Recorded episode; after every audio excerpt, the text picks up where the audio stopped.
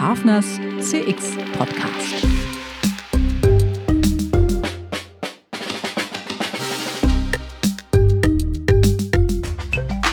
Schönen guten Tag, liebe Zuhörerinnen und Zuhörer, zu einer weiteren Folge von Hafners CX Podcast. Heute beschäftigen wir uns mit der Bern-Lötschberg-Simplon-Bahn, die gar nicht mehr so heißt. Die heißt nämlich nur noch BLS. Ähm, und was ganz spannend ist für uns, ist, wie die BLS versucht, kundenorientiert zu sein, zu werden und sich in der Kundenorientierung zu verbessern. Der BLS genügt es nämlich nicht einfach nur pünktlich zu sein. Sie will den Kunden mit innovativen Dienstleistungen begeistern und gleichzeitig mit einem Effizienzsteigerungsprogramm die Kosten senken. Bei uns ist heute Beat Burkhalter. Beat ist Leiter des Customer Care Centers und Mitglied des Leitungsteams BLS Personenmobilität. Hallo Beat. Ja, hallo Nils. Äh, schön, äh, dass ich dabei sein darf. Vielen Dank für die Einladung. Gerne doch, ich freue mich. Ähm, vielleicht mal so zum Einstieg, lieber Beat. Wie bist du denn eigentlich so zum Thema Kunde und zur, zur BLS gekommen, je nachdem, was eher da war? Ja, das Thema Kunde, ich glaube, das beschäftigt mich schon seit längerem. Ähm, ich, ich, war ursprünglich Primarlehrer, das weißt du, glaube ich, gar nicht. Und hat man ja auch ganz viele kleine Kunden, die tagtäglich in die Schule kommen. Habe dann aber äh, Marketing studiert und da ist natürlich das Thema Kunde immer im Fokus und irgendwie während meiner Zeit bei den Schweizerischen Bundesbahnen, bei den SBB und auch jetzt bei der BLS hat mich das Thema Kunde immer irgendwie begleitet. Ähm, auch bei der SBB durfte ich eine Zeit lang den Kundendienst betreuen, also die ganze Kundendienstorganisation, ähm, ähm, war auch ein Zeitchen noch, noch in der Unternehmensberatung tätig und dort auch haben wir natürlich viele Kundenprojekte gemacht mit einem sehr starken Kundenfokus. Also ich glaube, das Thema Kunde ist das Thema, das mich jeden Morgen aus dem Bett holt. Ja, super spannend. Vor allen Dingen kann man dann natürlich auch sehr gut erklären, äh, wenn man aus der, äh, aus, aus der Ecke eigentlich der Lehrerschaft kommt. Und äh, das reizt mich ja jetzt nun, nun unwahrscheinlich mal zu einer ersten provokanten Frage. Ähm, geht Kundenorientierung eigentlich ganz gut mit so Effizienzsteigerungen zusammen? Wie ist so deine Erfahrung? Ja, ich denke, das geht, das geht sehr gut zusammen. Also es ist natürlich jeden Tag eine Balance ähm, zwischen diesem Thema Kundenorientierung, also das Thema Kundenzufriedenheit zu halten und auf der anderen Seite auch die unternehmerischen und wirtschaftlichen Ziele des Unternehmens zu verfolgen. Ähm, aber aus meiner Erfahrung geht das sehr gut. Äh, wir bei der BLS haben dieses Ziel, oder ich habe persönlich dieses Ziel von unserem Verwaltungsrat und von der Geschäftsleitung erhalten, nämlich die hohe Kundenzufriedenheit zu halten und gleichzeitig aber die Kosten des gesamten Customer Care Centers zu senken ist eine Balance, funktioniert aber gut. Hm, ich glaube, das ist, das ist eigentlich so das Spannende. Vielleicht sollten wir unseren Zuhörern erstmal erläutern, was eigentlich überhaupt das Customer Care Center ist. Ähm, kannst du uns das mal so ein bisschen erklären? Was versteht ihr unter Customer Care Center? Ja, wir haben bei uns bei BRS Personenmobilität vor zwei, drei Jahren eigentlich die ganze Organisation auf die Customer Journey umgestellt. Das heißt, wir funktionieren nicht mehr nach den Silos, wie zum Beispiel Bahn, Bus, Schiff und Autoverlad. Das sind die Produkte, die wir haben, sondern wir haben das in die Customer Journey integriert ähm, und haben dann quasi als Dach darüber über die, über die gesamte Customer Journey eigentlich dieses Customer Care Center gelegt. Also wir begleiten unsere Reisenden von A bis Z mit Ausnahme des Fahrzeugs und mit Ausnahme des Touchpoints Vertrieb äh, begleiten wir unsere Kundinnen und Kunden. Also ganz, das ist quasi äh, Pre-Sales und After-Sales ist jetzt der klassische Kundendienst.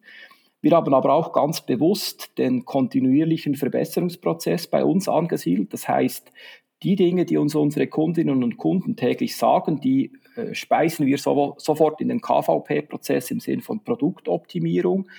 Äh, wir haben das, äh, das Kundendatenmanagement des Unternehmens integriert, also CRM ähm, und die ganzen Kundendaten, die Analytics-Themen integriert und wir haben eine sehr, sehr enge Zusammenarbeit mit dem Customer Experience Management Team des Unternehmens. Also wir haben all diese Leistungen integriert in dieses Customer Care Center. Der Kern ist aber natürlich das klassische Contact Center des Unternehmens.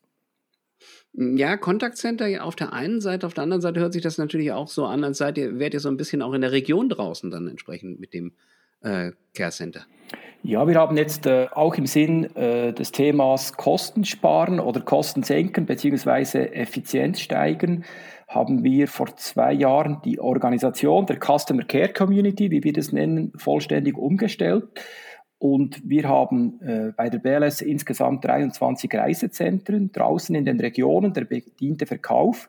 Dort gibt es jeweils im Tagesverlauf durchaus auch äh, Leerzeiten.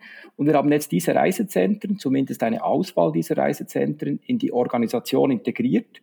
Das heißt, die Mitarbeitenden der Reisezentren, die, ähm, die betreuen unsere Kundinnen und Kunden. Und wenn sie diese nicht betreuen, können sie sich bei uns im System äh, einschalten und dann äh, betreuen sie auch unsere Kunden im Kundendienst. Also wir haben die Organisation effektiv dezentralisiert. Das war äh, ein größeres Projekt. Wir haben damals auch ein Omnichanneling-Tool eingeführt, aber wie es so ist, die technische Lösung war 20 Prozent der Herausforderung und 80 Prozent war das dann das Thema Change, Transformation, Einbindung, Schulung der Mitarbeitenden, gleichheitliche äh, Qualitätslevels. Das war ein spannendes Projekt, das wir jetzt aber mittlerweile Schritt für Schritt weiter ausbauen. Wir sind jetzt gerade dran, äh, weitere Reisezentren einzubinden und weitere Dienstleistungen zu dezentralisieren. Das hört sich mega spannend an.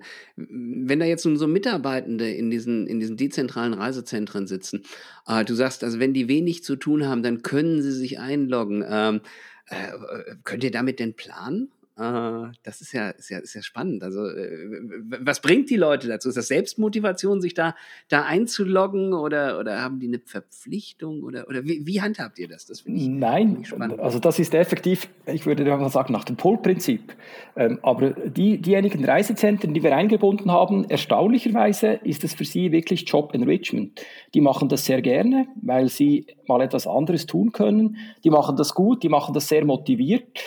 Aber selbstverständlich gibt es auch die eine oder andere Mitarbeiterin oder Mitarbeiter, die man etwas anstoßen musste, um das effektiv auch zu tun. Wir sehen natürlich auch über das System, wer das öfters tut, wer das weniger oft tut. Ähm, und wir sind uns gerade aktuell etwas am Überlegen, ob wir eher ähm, mitarbeiterspezifisch äh, die Reisezentren einbinden wollen oder so wie bisher eher, eher geografisch. Bisher haben wir die Reisezentren geografisch eingebunden und zum Beispiel gesagt, das Reisezentrum in Kandersteg, das ist dort, wo der Autoverladszug in den Tunnel äh, reinfährt, ähm, die äh, spezialisieren sich vor allem auf die Kundeninteraktion mit dem Autoverlad. Wir können uns aber auch gut vorstellen, dass vor allem Mitarbeitende, die motiviert sind, dann auch für andere Themen äh, eingesetzt werden. Mhm. Das heißt also, die haben so eine, so eine Basis-Skills und können dann entsprechend eigentlich, eigentlich auch weitere Skills in irgendeiner Art und Weise erwerben. Ja, genau. Wir haben die geschult oder wir schulen die regelmäßig. Wir haben so, sogenannte Gastgeberschulungen, äh, wo wir ihnen sagen, wie, wie schreiben wir, äh, wie ist unser Anspruch an die Interaktion mit Kundinnen und Kunden. Und das, äh, das machen wir laufen. Das ist ein spannender Prozess. Ähm, und wie gesagt, die, die Leute sind oder die Mitarbeiter sind wirklich vor allem auch intrinsisch motiviert, dort mitzumachen. Ja. Wie, wie, wie kriegt ihr denn eigentlich so die Arbeitsmittel zu diesen, zu diesen Mitarbeitenden? Also ich glaube, da braucht es ja auf der prozessualen und auch auf der technischen Seite doch eine ganze Menge an, an Herausforderungen, äh, denen man da begegnen muss. Wie habt ihr das gemacht? Ja, auf der technischen, auf der technischen Ebene ähm, haben wir vor wenigen Jahren ein, eine Omnichannel-Plattform ähm, eingekauft, eine, eine SaaS-Lösung. Äh, eine Cloud-Lösung, mit der wir sehr gute Erfahrungen machen. Das heißt, die, wir haben keine eigene Inhouse-Lösung mehr, sondern wir haben das ähm, äh, als SaaS-Lösung in der Cloud. Somit auch jetzt in der, in der Corona-Situation, in der hoffentlich vergangenen, ähm, konnten die Mitarbeitenden sehr einfach von zu Hause auf, aus arbeiten, Laptop aufklappen und, und äh, System äh, einschalten und online gehen. Also das war das, das technische Fundament. Ähm, was wir jetzt natürlich tun, um auch das Thema Effizienz weiter voranzubringen, ist laufend an diese Omnichanneling-Plattform weitere Lösungen anzubinden. Also wir haben äh, äh, beispielsweise ein Help Center umgesetzt, also eine Self-Service-Plattform für unsere Kundinnen und Kunden. Wir haben letztes Jahr für den Autoverlad ein Chatbot zur Automatisierung von nicht werthaltigen Kontakten eingerichtet. Ähm, und da gibt es noch ganz viele Beispiele, aber ich denke, wir kommen dann auf diese noch zu sprechen. Mit Sicherheit. Ähm, fangen, wir mal, fangen wir mal mit diesem Chatbot an. Das ist ja immer, immer eine spannende Geschichte. Wir diskutieren das ja auch viel. Was sind, so, was sind so Fragestellungen, die Kunden bei euch über den Chatbot eigentlich lösen können? Ja, bei uns sind es natürlich bezüglich ähm, äh, den Chatbot ist es natürlich ganz klar, dass aus unserer Sicht diese Kontakte im Autoverlad für uns als Unternehmen nicht wirklich werthaltig sind, für die Kundinnen und Kunden aber schon. Aber die Hauptanfragen, die wir haben, ist zum Beispiel die Wartezeiten. Also wie lange muss ich warten, bis ich auf den Zug komme? Das ist insbesondere in den Hauptverkehrszeiten, in den Sommerferien eine, eine absolut zentrale Frage. Für uns äh, böse gesagt etwas ärgerlich, weil das frisst uns unsere Zeit, um es mal so zu sagen. Aus Kundensicht natürlich werthaltig, weil die wissen wollen, wie lange muss ich denn warten, wenn ich, wenn ich nach, äh, wenn ich nach Kandersteg oder nach Goppenstein fahre. Und darum die Stoßrichtung, dass wir diesen Prozess klar automatisiert haben. Ähm, wir haben dort auch eine, eine, eine Chatbot-Lösung am Markt eingekauft, die wir im letzten Sommer live geschaltet haben. Und das Interessante daran ist, dass der Chatbot automatisiert Kundenbedürfnisse erkennt. Also was möchten denn die Kundinnen und Kunden äh, gerne wissen? Wir haben mit ganz einfachen Use Cases angefangen, also beispielsweise der, der Use Case mit den Wartezeiten. Und wir haben jetzt innerhalb eines halben Jahres haben wir etwas über 15.000 Kundeninteraktionen gehabt und wir haben etwas über 30 neue Kundeninteraktionen aufgeschaltet, weil wir aus dem System gemerkt haben, was unsere Kundinnen und Kunden eigentlich wirklich interessiert. Was erwarten sie eigentlich von unserem Chatbot? Es gibt Leute, die sagen, da ist irgend so ein geheimnisvolles ähm, Tool von künstlicher Intelligenz dahinter. Andere würden sagen, das hat mit künstlicher Intelligenz überhaupt nichts zu tun. Aber wir haben dort effektiv äh, im Hintergrund eine Maschine, die automatisch erkennt, was sind diese Bedürfnisse und wo müssten wir zukünftig äh, neue Kundeninteraktionen aufschalten. Aber wirklich eine äußerst interessante Lösung. Äh, die wir dort ähm, dazu, äh, dazu gebracht oder dazu eingekauft haben, die uns in der täglichen Arbeit sehr, sehr hilft. Mhm. Analysiert die bestehende Gespräche und, und, und macht dann Vorschläge, was man automatisieren kann oder wie funktioniert das? Ja, genau. Ja, genau. Das ist, das ist super, das ist super interessant. Und ähm, jetzt mal so die Frage von diesem, von diesem Verlat-Case, also die, die, die Frage der Wartezeiten. Ist das, das der Punkt, der euch am, am meisten Zeit gekostet hat? Oder war das der nervigste Punkt? Oder wie seid ihr auf diesen, auf diesen, auf diesen Punkt gekommen, äh, damit anzufangen als Use Case? Ja, wir haben natürlich, wir haben natürlich analysiert. Wir haben unsere gesamte Kundeninteraktion äh, mal angeschaut und haben gesehen, dass beispielsweise ähm, 72 Prozent unserer Kundinnen und Kunden fragen etwas zum Thema, ähm, äh, sind Auskünfte, so muss ich sagen, sind Auskünfte. Und rund die Hälfte dieser Auskünfte betreffen äh, unsere Leistungen Autoverlad und Schifffahrt. Und von dieser Hälfte beim Autoverlad ist ein sehr großer Teil ist die Frage nach Wartezeiten. Wir haben selbstverständlich eine, eine, Web, eine Webpage, wo das alles ersichtlich ist. Ähm, trotzdem haben uns die Kundinnen und Kunden angerufen. Und die zweite Frage bei der Schifffahrt ist, äh, kann ich einen Tisch im Restaurant reservieren? Habe ich einen Anschluss auf das Schiff? Ähm, oder, oder wie ist das Wetter morgen? Ist das schön und so weiter? Und das sind Dinge, die, die, kannst du dir selber vorstellen, im, im Sinn der Value Irritant Matrix, das ist nicht sehr werthaltig für uns, aber für unsere Kundinnen und Kunden sehr relevant. Darum haben wir auch dort begonnen, mit diesen Use Cases äh, zu starten. Und wir machen sehr, sehr gute Erfahrungen. Also wir haben beispielsweise schon nach einem halben Jahr haben wir ähm, ungefähr 80 Prozent Problemlösungsrate, also 80 Prozent der Kundinnen und Kunden melden uns zurück. Äh, die Antwort des Chatbots hat uns geholfen. Und wir haben auch einen Takeover. Also in, in eher komplexeren Fragestellungen, wenn, wenn dann der Chatbot nicht weiterkommt, dann haben wir einen direkten Takeover zu, einem, zu einer Agentin oder einem Agenten. Mhm. Äh, funktioniert das nur per Chat oder ist es auch Voice? Der Chatbot. Ja. ja aktuell ist es nur Chat. Also es ja. ist ein klassischer Chatbot äh, mit ja. einem Takeover zu den Agentinnen und Agenten. Aber Hot Topic aktuell, wir sind momentan in der Endphase äh, einen Piloten äh, zu starten, äh, im Sinne eines Voice-Bots, dass der auch mit äh, Voice funktioniert. Und wir sind ein regionales Unternehmen. Äh, bei uns ist die Regionalität sehr, sehr wichtig. Und darum war es für uns undenkbar, dass wir, äh, dass die Leute auf, auf Hochdeutsch mit uns sprechen müssen, sondern für uns ist klar, es ist Mundart und darum ähm, hoffen wir, dass wir eine des ersten Unternehmen in der Schweiz sind, die auch einen Mundart-Voice-Bot zumindest mal pilotieren. Ähm, du kannst dir vorstellen, in der Schweiz gibt es, keine Ahnung, Dutzende, wenn nicht Hunderte von verschiedenen Dialekten. Im Wallis äh, gibt es schon nur 20 verschiedene. Und äh, der Autoverlad ist natürlich eine Leistung, die vor allem in den Kanton Wallis fährt. Und dass dieser Voicebot all diese unterschiedlichen Ausdrücke auch, erkann, auch erkennt, ist eine große Herausforderung. Wir sind sehr gespannt. Wir sind momentan in der Testphase. Ich habe den auch schon getestet. Äh, war sehr, sehr erstaunt, aber wir sind natürlich gespannt, wie der, der dann bei unseren Kundinnen und Kunden ankommt, wenn wir ihn so ab Anfangs April dann auch live schalten. Da bin ich schon mal ganz gespannt auf die, auf, die, auf die Resultate, kann ich mir gut vorstellen. Jetzt hast du ja so ein bisschen skizziert, dass eben halt die Kunden vor allen Dingen wegen des Themas Schiff anrufen, vor allen Dingen wegen des Themas Autoverlad. Sind das, sind das sehr, sehr typische Kunden? Normalerweise sollte man ja so überlegen, ja, also Verkehrsbetriebe, das ist doch eigentlich jeder Kunde gleich. Oder, oder habt ihr da die Möglichkeit, tatsächlich auch Kundengruppen zu unterscheiden? Ja, wir haben die Möglichkeit, Kundengruppen zu unterscheiden. Das ist auch ähm, äh, etwas, das wir vor zwei Jahren umgesetzt haben, einen, einen Case, der sehr, sehr interessant ist, äh, mit dem wir auch sehr gute Erfahrungen machen. Also wir haben bei der BLS insgesamt sieben Personas, also die, Mar die klassischen Marketing-Personas definiert. Ähm, wir haben bei uns ungefähr 500.000 Kundinnen und Kunden bei uns im CRM abgebildet und wir haben auch vor zwei Jahren, äh, das war eine Arbeit von unserem Kundendatenmanagement-Team, wir haben diese Kundendatenbank, also die 500.000 realen Kundinnen und Kunden, gematcht auf die sieben Personas. Auch hier wieder so diese Mystik der künstlichen Intelligenz. Äh, frag mich nicht, wie das funktioniert, aber es funktioniert. Ich habe da äh, zwei, drei intelligente Daten, Data Scientisten bei mir im Team, die auch mit einem, mit einem selber definierten Logarithmus diese Kombination machen konnten auf Basis von Kriterien.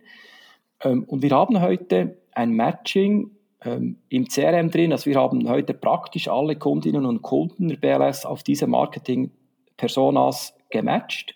Und wir haben jetzt einen, eine Nahtstelle gebaut oder eine Schnittstelle gebaut in unsere äh, Lösung, die unsere, Kundinnen, äh, unsere Agentinnen und Agenten einsetzen. Das heißt konkret, wenn der Kunde X oder die Kundin Y bei uns anruft, poppt bei unseren Agentinnen und Agenten ein Fenster auf mit der jeweiligen Marketing-Persona und dort steht dann, Achtung, das ist der Typus Alexandra. Das heißt, die Alexandra ist sehr ähm, preisaffin oder sie ist sehr informationsaffin, äh, also das poppt dann auf und dann je nachdem, was das Anliegen äh, dieser, dieses Kunden ist, kann dann die Agentin oder der Agent im Customer Care Center sehr spezifisch, sehr spezifisch darauf reagieren.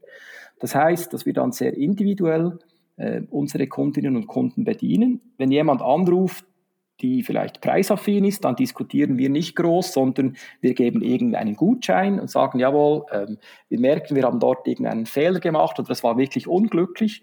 Hingegen haben wir sehr viele Kunden, die eher informationsaffin sind. Die haben wir früher mit einem Gutschein bedient, aber die waren dann gar nicht glücklich, die wollten gar keinen Gutschein. Und denen können wir dann erklären, warum beispielsweise ein Zug in Thun abgefahren ist, weil wir beispielsweise im Knoten Bern sonst ein Problem erhalten hätten. Und so können wir die Kundenzufriedenheit massiv steigern, weil sich die Kundinnen und Kunden abgeholt fühlen. Sie fühlen sich, äh, dass wir das Thema verstanden haben, dass wir ihr Bedürfnis verstanden haben. Als dieses Matching von den Marketing-Personas mit den realen Kunden im CRM, das ist extrem hilfreich und kommt sehr, sehr gut an bei den Kundinnen und Kunden. Ja, das ist ja eine tolle Möglichkeit zu individualisieren ähm, an der Kundenschnittstelle, so von Person zu Person. Äh, äh, könnt ihr diese Information auch nutzen für die, für die automatisierten Tools, wie beispielsweise ein Chatbot, Voicebot? Oder ist das dann wieder, eigentlich geht das dann wiederum zu weit und würde zu hohe Anforderungen an Prozesse oder Technik äh, formen? Ja, wir haben äh, das, das, das, so weit sind wir noch nicht, aber es ist durchaus eine Idee, in diese Richtung zu gehen. Ähm, aber jetzt gerade beim Chatbot, das sind ja sehr oft auch anonyme Kontaktnamen. Also das, das heißt, wir können das Matching zur Kundendatenbank nur beschränkt machen oder gar nicht machen. Aber es wäre natürlich schon interessant, wenn wir dieses Matching machen können. Aber sehr, sehr, selbstverständlich sprechen wir diese Kundinnen und Kunden über unsere CRM-Newsletter oder über unsere direkten CRM-Maßnahmen natürlich auch sehr direkt an. Das heißt, wir haben im Marketing früher sehr produktgetriebene Kampagnen gefahren. Heute fahren wir sehr personaspezifische Kampagnen, wo wir ganz gezielt Personas ansprechen. Und das ist natürlich dann das Matching im CRM sehr hilfreich, weil wir dann wissen, wen müssen wir jetzt anschreiben und, und wen sicher nicht. Wenn wir uns jetzt so eure Personas mal anschauen, ähm, welche Rolle spielt denn da eigentlich das Thema, das Thema Pünktlichkeit, also Pünktlichkeit vom, vom Produkt her? Ist es für alle Personas relevant oder gibt es eine Persona, wo ihr sagt, für die ist das eigentlich überhaupt nicht relevant? Oder ist das so, eine, ist das so ein Hygienefaktor bei einer, bei einer Bahngesellschaft? Ja, das ist schon ein Hygienefaktor. Ähm, also beispielsweise ähm, bei den Kundenreaktionen, das sind 28 Prozent aller Kundeninteraktionen von uns, das sind klassische Kundenreaktionen, Lob und Dank, aber vor allem, vor allem Kritik.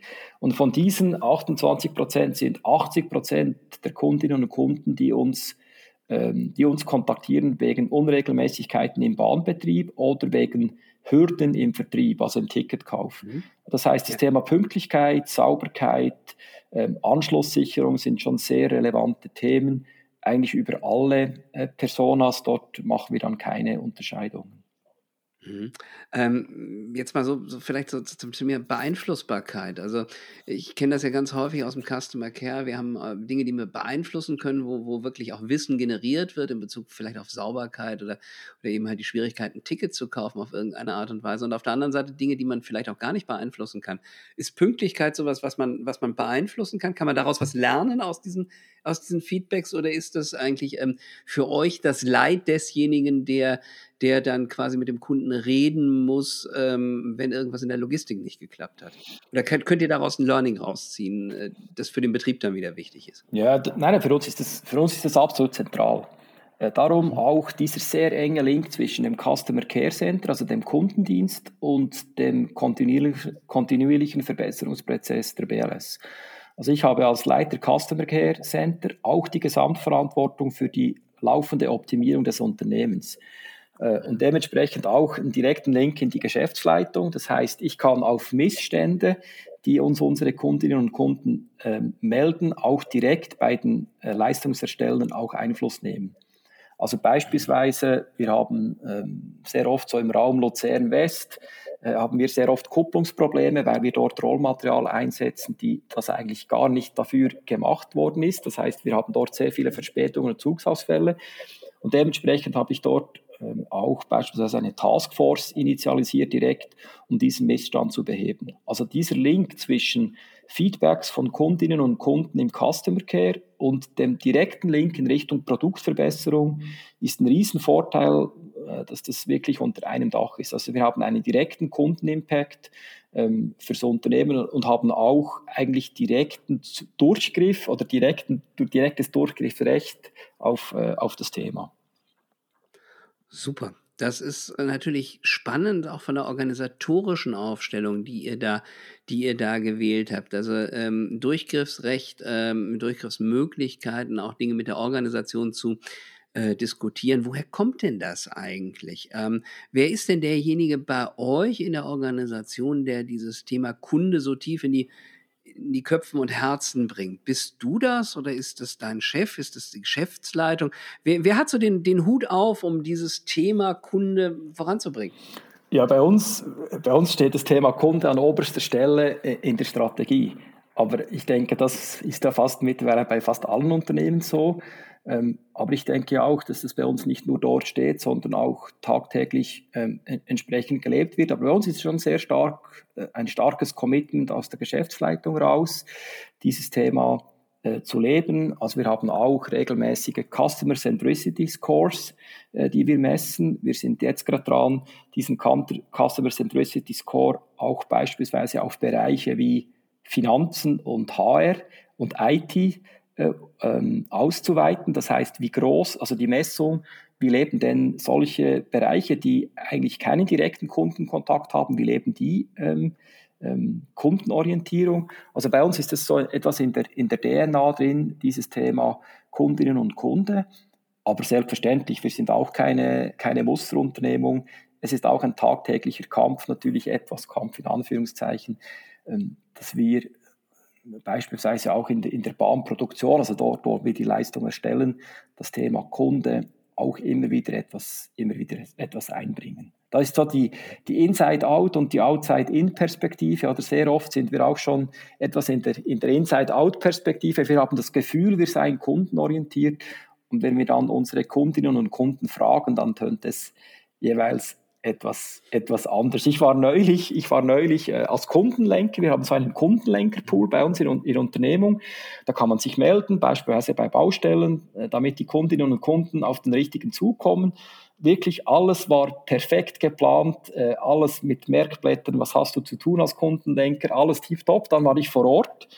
Ähm, und dann ist der Zug eingefahren und an dieser Haltestelle äh, musste dann der Zug wenden, außerfahrplanmäßig und ist wieder zurückgefahren, bis ich nach dem zweiten Zug, als ein Kunde zu mir gekommen ist ähm, und gesagt hat, das sei jetzt aber wirklich jetzt nicht gerade kundenorientiert, er sei jetzt wieder zurückgefahren, habe ich plötzlich gemerkt, dass vergessen gegangen wurde, dass auf dem Zug Durchsagen gemacht wurde, dass der Zug wendet. Das heißt, hab ich, ich habe dann gemerkt, dass, dass die, die, die Leute gar nicht ausgestiegen sind. Und wir haben gedacht, es sei ja klar, wenn wir das auf den, auf den Inboard-Bildschirmen anschreiben, dies ist die Endhaltestelle, dass sie das lesen und entsprechend auch umsteigen auf den Bus. Aber diejenigen Kundinnen und Kunden, die natürlich die Strecke jeden Tag fahren, ähm, die achten sich nicht darauf und haben dann sofort natürlich Durchsagen gemacht im Zug. Also so, so viel zum ja. Thema Inside Out und Outside In. Ja, ja, ich glaube, das sind, das sind meistens auch so Kleinigkeiten, wo man dann auch einen großen Aha-Effekt hat, ähm, was so auch die Aufmerksamkeitsspanne angeht. Also ähm, man, man hält sich ja selber und die Erfahrung machen wir äh, nicht nur, nicht nur beim, beim, bei Verkehrsunternehmen, aber auch bei Banken und Versicherungen. Man hält sich als Unternehmen ja immer viel, viel, viel, viel, viel wichtiger in dem Kopf seiner Kunden, als das im, beim Kunden tatsächlich so ist. Nicht? Also ich weiß nicht, ob ihr die Erfahrung auch gemacht habt. Ja, auf jeden Fall. Also ich glaube, das Thema ist, ähm, ist äh, sei es Verkehr, sei es Banken, sei es Versicherungen, andere Dienstleister. Ähm, ich glaube, Kundenorientierung ist ein, ein langer gemeinsamer Weg, aber man ist nie am Ziel. Man muss täglich daran arbeiten. Und ich glaube wirklich, ja, der, der Kunde nimmt, nimmt das Unternehmen in der Regel ganz anders wahr, als wir das Gefühl haben, als dass wir wahrgenommen werden. Und das kann man aber sehr mhm. gut über Kundenbefragungen ähm, abholen. Oder, so wie ich das jeweils mache, ich gehe dann raus in den Betrieb und, und höre mir das mal an, was beim, bei den Kundinnen und Kunden effektiv ankommt. Und das ist sehr oft nicht das, was wir erwarten würden. Ja, also zuhören ist sicherlich, sicherlich da die wichtigste Fähigkeit. Du hast ja jetzt nun schon viele, hm, viele Hinweise gegeben, Kundenbefragungen einerseits, den Customer Centricity Score, der ja auch bei uns in der Hochschule entwickelt wurde, ähm, hast du erwähnt. Ähm, was ist denn jetzt für euch in diesem, in diesem Leuchtturmprojekt, ich bezeichne es jetzt mal äh, so, Leuchtturmprojekt Kunde, äh, Erfolg? Wie messt und steuert ihr den Erfolg? Wie stellt ihr fest, ob ihr wirklich, ob ihr wirklich euren Job gemacht habt oder nicht, um es mal jetzt deutlich zu formulieren. So. ja, genau. Also erstens mal natürlich die täglichen Reaktionen unserer Kundinnen und Kunden. Also wir hören natürlich im Customer Care Center sehr genau, sehr bewusst hin, wenn uns unsere Kunden ähm, Feedbacks geben. Aber wir haben schlicht und ergreifend ähm, eine, ein Dashboard entwickelt, wie wir diese, ähm, diese Kundenleistung entsprechend auch messen, mit scharfen Kennzahlen messen. Und wir haben eigentlich vier Bereiche, ähm, wo wir hinschauen. Das eine, der eine Bereich ist das Thema Kundenzufriedenheit erhöhen. Dort haben wir den Customer Satisfaction Score, wir haben NPS, wir haben diesen CCS, den du vorhin auch erwähnt hast. Dann das, der zweite Aspekt ist das Thema Qualität optimieren. Dort messen wir direkt, wie viele Feedbacks unserer Kundinnen und Kunden direkt in KVP-Maßnahmen umgemünzt werden. Also dieses Thema Produkt verbessern, laufende Produktverbesserung. Das dritte Thema ist dann das Thema Effizienzsteigerung und, und Kostensenkung. Dort haben wir beispielsweise eine Messung der Self-Service Rate oder auch der Kosten pro, pro Kundeninteraktion. Diese Kosten wollen wir selbstverständlich mit mhm. Chatbots, Voicebot und anderen Lösungen runterbringen. Und last but not least, eigentlich hätte ich mit dem beginnen sollen, ähm, wir messen da auch die Mitarbeiterzufriedenheit. Also wie können wir diese Mitarbeiterzufriedenheit erhöhen? Denn ganz klassisch, oder, und da wirst du mir nicht, mir nicht widersprechen, äh, zufriedene Mitarbeiter äh, generieren auch zufriedene Kundinnen und Kunden. Da gibt es ja auch Studien, äh, an denen du auch beteiligt warst, die diesen Zusammenhang äh, sehr, sehr deutlich manifestieren. Und mit diesen vier einfachen ähm, ähm, Zielhorizonten oder Zieldimensionen messen wir eigentlich, ob wir mit unserem Fokus Kunde in diesem Leuchtturmprojekt, ob wir erfolgreich sind oder nicht. Hm, das also, ist aber extrem cool. Ähm, wer, wer, sieht denn dieses, wer sieht denn dieses Cockpit? Wer, wer arbeitet mit dem Cockpit? Das ist, finde ich, auch nochmal spannend. Ja, mit, mit dem, also A ist es ein, ein Cockpit, mit, mit dem ich eigentlich den Kundendienst steuere. Äh, das ist mhm. mal so der enge, der enge äh, Bereich. Aber wir haben diese KPIs, ähm, die gehen auch regelmäßig bei uns in die Geschäftsleitung. Ähm, dementsprechend werden wir auch regelmäßig gemessen. Wir kommunizieren das auch äh, unternehmensintern ähm, sehr, sehr breit und äh, glücklicherweise ist unser, unser CEO sehr, sehr kundenaffin und auch dort äh, wird es dann auch regelmäßig eingefordert ähm, und, und gemessen, ob wir das entsprechend auch, auch leben. Von dem her ist es wirklich breit verankert. Ähm, ähm, ja, genau. Das finde find, find, find ich, find, find ich, find ich cool. Also, was wir heute ja schon, schon nachweisen können, ist, dass je mehr Leute eigentlich diese, diese entsprechenden Kennzahlen kennen im Unternehmen, desto besser, äh, besser performt das Unternehmen. Hast du da auch kulturell was, was, was festgestellt, jetzt so über die letzten Jahre? Du machst das ja auch äh, sehr systematisch und sehr kontinuierlich. Ähm, was passiert so mit der Organisation eigentlich über so einen Prozess? Eine, eine, gute, eine, gut, eine gute Frage. Ähm, was passiert mit der Organisation? Also ich kann vielleicht so der, der eher der eher engere Rahmen ähm, kann, ich, kann ich beurteilen. Also es ist, wie gesagt, 20% Technologie, 80% ist wirklich Change und Transformation. Tägliche Arbeit, die Leute zu sensibilisieren. Ähm, ähm, es gibt natürlich nach wie vor gerade in einem technischen Unternehmen wie bei einer Bahn. Äh, du kannst dir vorstellen, da gibt es viele Ingenieure, Leute, die sich nur mit Infrastrukturen auseinandersetzen, die über 100 Jahre halten müssen. Ähm, und dort natürlich am Schluss zu sagen, hey, übrigens auf eurer Infrastruktur fahren zukünftig auch Kundinnen und Kunden, äh, die auch einen Preis dafür bezahlen, ist natürlich, äh, ist natürlich eine tägliche Arbeit. Aber ich glaube, das kommt bei uns sehr, sehr intrinsisch heraus, weil, wie ganz am Anfang gesagt, ähm, ja, wir leben das Thema Kundenorientierung. Der Kunde ist bei uns wirklich im Fokus und dementsprechend ähm, äh, geben wir sehr viele Impulse, Feedbacks auch in die Organisation rein, um, um Dinge, die bei Kundinnen und Kunden anders ankommen, effektiv auch, auch zu verbessern. Aber wie gesagt, es ist eine, eine lange Reise. Wir sind dort unterwegs und wir sind natürlich noch lange nicht dort, ähm, wo, wir, wo wir sein möchten. Aber äh, beispielsweise ein kleines Beispiel beim NPS. Ähm, auch aus dem, aus dem Service Excellence Cockpit raus sind wir ja momentan bei einem Wert von 34 Punkten. Der Durchschnittswert in der Branche Post und Verkehr ist 26 und der Benchmark in, in dieser Branche ist 39. Und du kannst dir vorstellen, dass wir natürlich den Wert 39 anpeilen äh, und nicht zufrieden sind, dass wir aktuell über dem Durchschnitt sind. Also dort im Sinn von auch die Leute immer wieder mitnehmen, dass wir dort ständig besser werden wollen, ist auch eine Kulturfrage.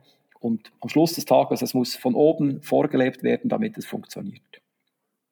Lieber Beat, dafür wünsche ich dir und euch bei der BLS sehr, sehr viel Kraft, sehr, sehr viel Durchhaltewillen, aber ich habe den Eindruck, ihr habt auch sehr, sehr viel Spaß dabei und das hat man hier heute in diesem Gespräch auch geführt, gespürt. Äh, Dankeschön, Beat, für dieses Gespräch und auf